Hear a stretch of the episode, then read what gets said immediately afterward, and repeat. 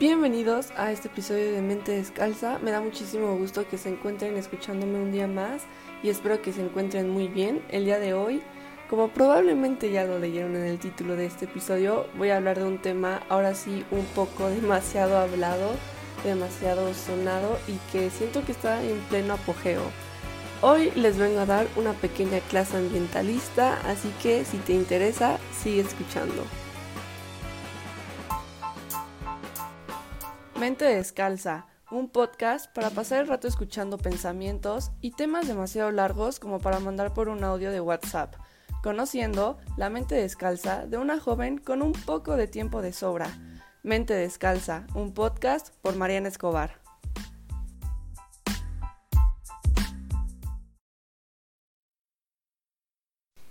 El episodio del día de hoy va a ser un poco diferente, no va a ser como los últimos dos episodios de crítica a la sociedad, ni crítica a las redes sociales, ni nada por el estilo, sino va a ser sobre un tema más como para crear conciencia al respecto de nuestros hábitos de consumo, porque todos estos problemas ambientales de la contaminación, el cambio climático, son cosas que realmente me preocupan demasiado.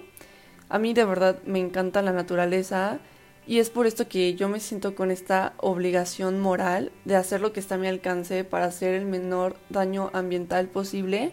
Pero existen varios puntos de vista y posturas sobre esto, así que les voy a compartir un poco de mis clases de sistemas ambientales y sociedades.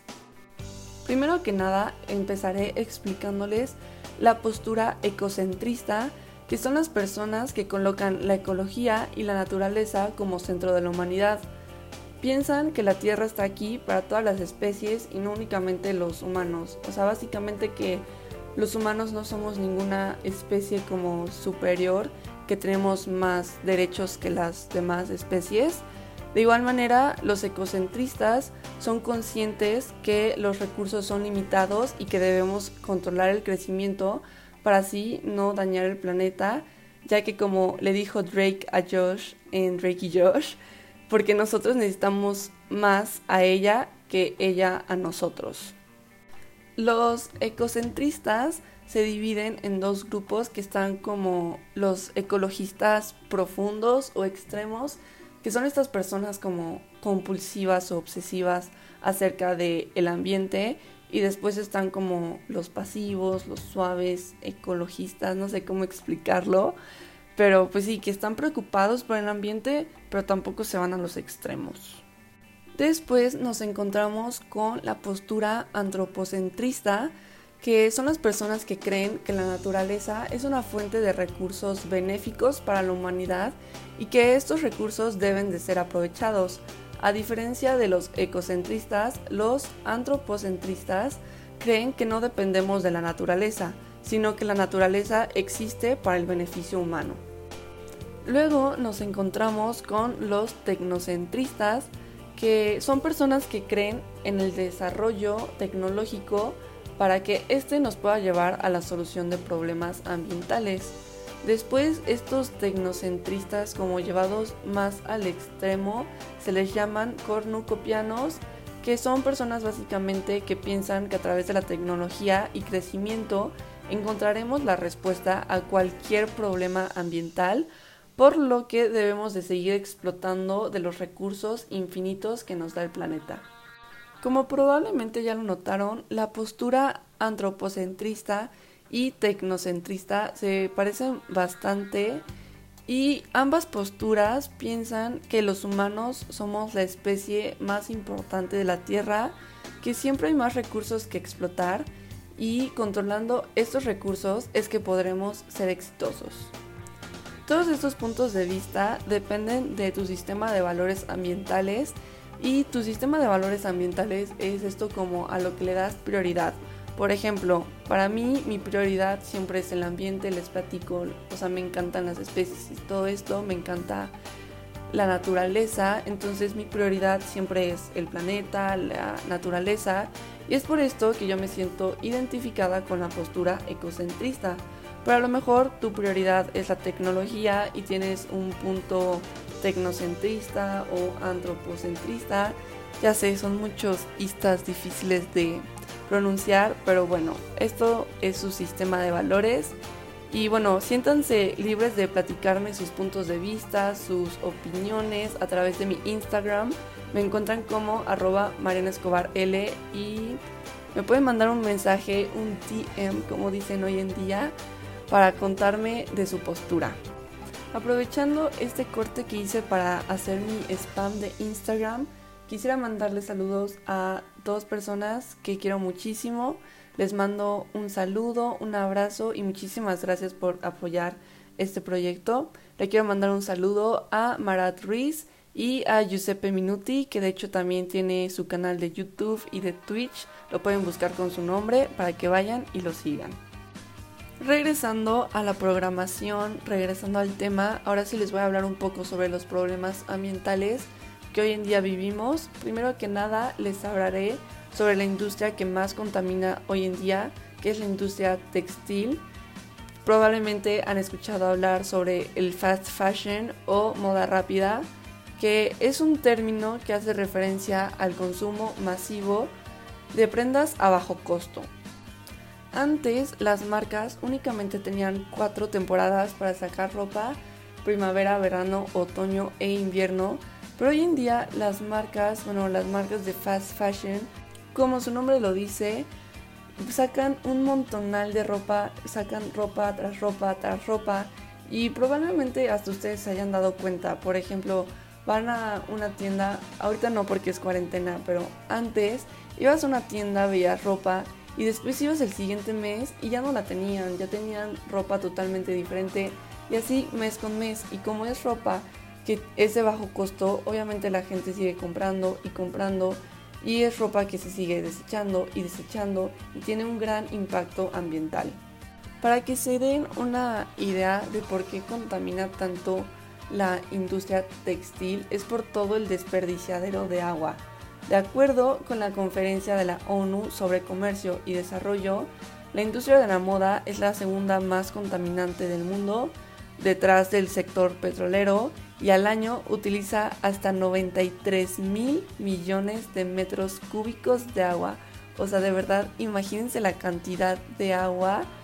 Y pues como ya muchos saben, el agua es un recurso limitado, no renovable, que de verdad estamos viviendo su escasez como para estarlo desperdiciando en ropa que ni te pones, que después vas a estar desechando porque pues es fast fashion, pasa de moda rápido, no te gusta, no te queda, o yo qué sé.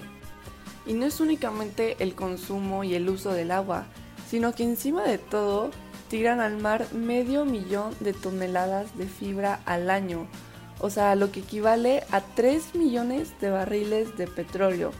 Además, produce más emisiones de carbono que todos los vuelos y envíos marítimos internacionales juntos. Les digo que es perjudicar y dañar al ambiente de todas las maneras posibles. O sea, es el desperdiciadero de agua.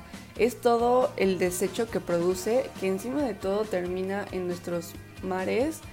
Y todas las emisiones de carbono, todos los gases de efecto invernadero, para que tú tengas tu ropita que te gusta, que presumes, subes una foto en Instagram y después dices, no, es que ya pasó de moda, la tiro. La segunda industria de la cual les voy a hablar es la industria de la ganadería. Ya sé, mucho spam, mucho go vegan. Me siento ese meme que dice que una persona no puede ser vegana sin presumirlo, pero de verdad no tienen idea, o bueno, a lo mejor sí, a lo mejor no, pero contamina demasiado y de igual manera que la industria textil contamina de muchas maneras posibles toda esta industria ganadera para que tú te puedas comer tu gran filete de res. Para empezar, como la industria textil está todo el uso del agua. Se supone que para producir una hamburguesa de un cuarto de libra se necesitan aproximadamente 660 galones de agua, que es con lo que te bañas alrededor de dos meses. Ustedes estarán pensando que este número es exagerado, pero quiero que hagan cuentas de toda el agua que se necesita para hacer todo este proceso. Para empezar está el agua que utilizan para regar todos los granos que la vaca se come. Después está toda el agua que la vaca toma en su día a día. Y para que se den una idea, alrededor de 30 y 40 galones de agua es lo que consume una vaca diariamente. Y pues después está todo el proceso después de matar al animal. Sumando todo esto, pues obviamente te dan los 660 galones para producir una hamburguesa de un cuarto de libra.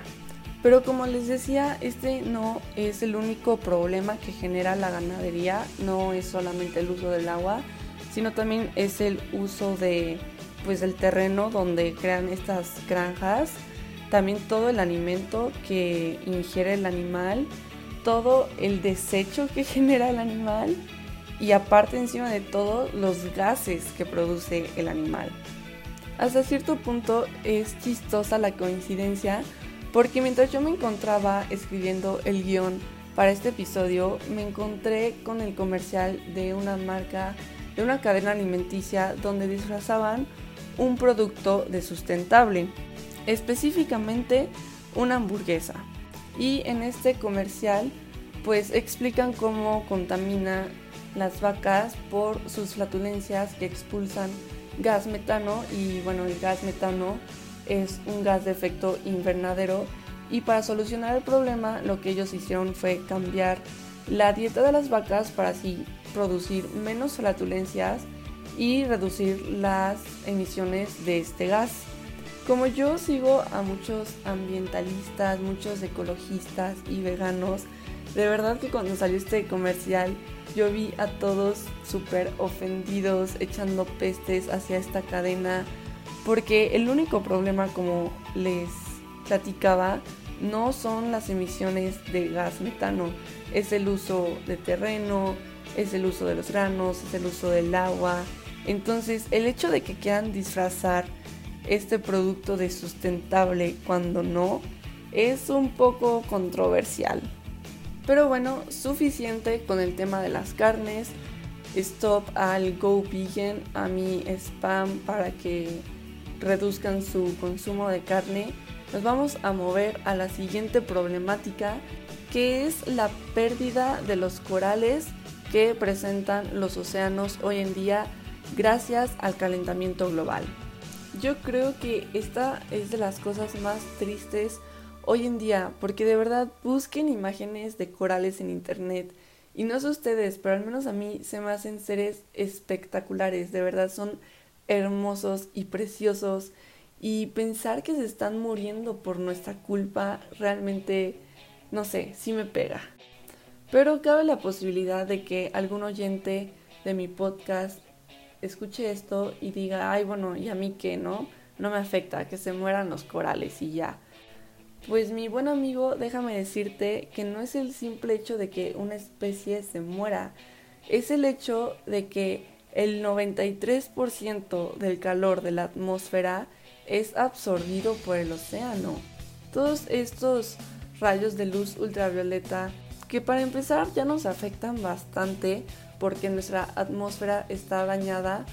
Si tuviéramos un océano sano, un océano lleno de vida, lleno de corales, sería muchísimo menos dañino para nosotros porque el océano nos ayuda a reflejar todos estos rayos, les digo que nos ayuda a absorber todo este calor de la atmósfera. Entonces no tiene sentido alguno el hecho de que alguien diga, ay bueno, no me importa, no me afecta, porque a todos nos afecta esto que está pasando. Me da risa pensar cómo de pequeños nos enseñaban que para ayudar con la contaminación debíamos de tirar la basura en su lugar. Y hay mucha gente que dice, ay, cuando yo salgo, si veo una basura tirada, la recojo. Como si ya con eso salvaran el planeta. El recoger la basura tirada en las calles únicamente ayuda a que la ciudad o donde vives se vea limpio y cuidado, pero la basura sigue existiendo la recoge el camión de la basura y 70% de la basura producida en México termina en cuerpos de agua, bosques y tiraderos clandestinos. Es por esto que yo creo que en vez de estarle enseñando a los niños pequeños a recoger la basura de las calles, se debería de enseñar una cultura de reciclaje y rechazo a los plásticos de un solo uso. Aparte, no solamente le estás haciendo un favor al planeta, sino también a tu cuerpo, porque la mayoría de los productos de comida chatarra son los que están empaquetados de esta manera. A mí esto es lo que me encanta de estos hábitos para ayudar al ambiente, porque en realidad no solamente le estás ayudando al ambiente, sino también te estás ayudando a ti mismo, todas esas personas que son zero waste, o sea, que no producen o bueno, no consumen ningún tipo de plástico, al no consumir todos estos productos empaquetados, ellos saben lo que están consumiendo, lo que le están metiendo a su cuerpo y por ende son personas más saludables. Ya para concluir el episodio del día de hoy, quisiera que sean más conscientes al momento de consumir. No quiero ser esta niña toda irritante que te dice que dejes de comer carne, pero haz conciencia y haz lo que está a tu alcance y lo que tú puedes hacer. Rechaza los plásticos de un solo uso, busca productos que se vendan a granel, busca productos sin empaque o con empaque de cartón, recicla la basura que generes, haz composta, no compres obsesivamente ropa, busca tiendas de segunda mano, dona la ropa que ya no uses, pero por favor, a menos que esté inusable, no tires tu ropa porque siempre hay alguien que le puede sacar un segundo uso. Hasta aquí el episodio del día de hoy. Muchísimas gracias por escuchar mis pensamientos, ideas y ver mi mente descalza. Espero que disfrutaran del escucharme, que le saquen un poco de provecho. Si es así, no se olviden de seguir el podcast para no perderse de los futuros episodios. Ya saben que me pueden seguir en Instagram, se los dije hace rato. Y también en Twitter me encuentran como arroba escobarmariana-bajo. Espero que me estén escuchando próximamente.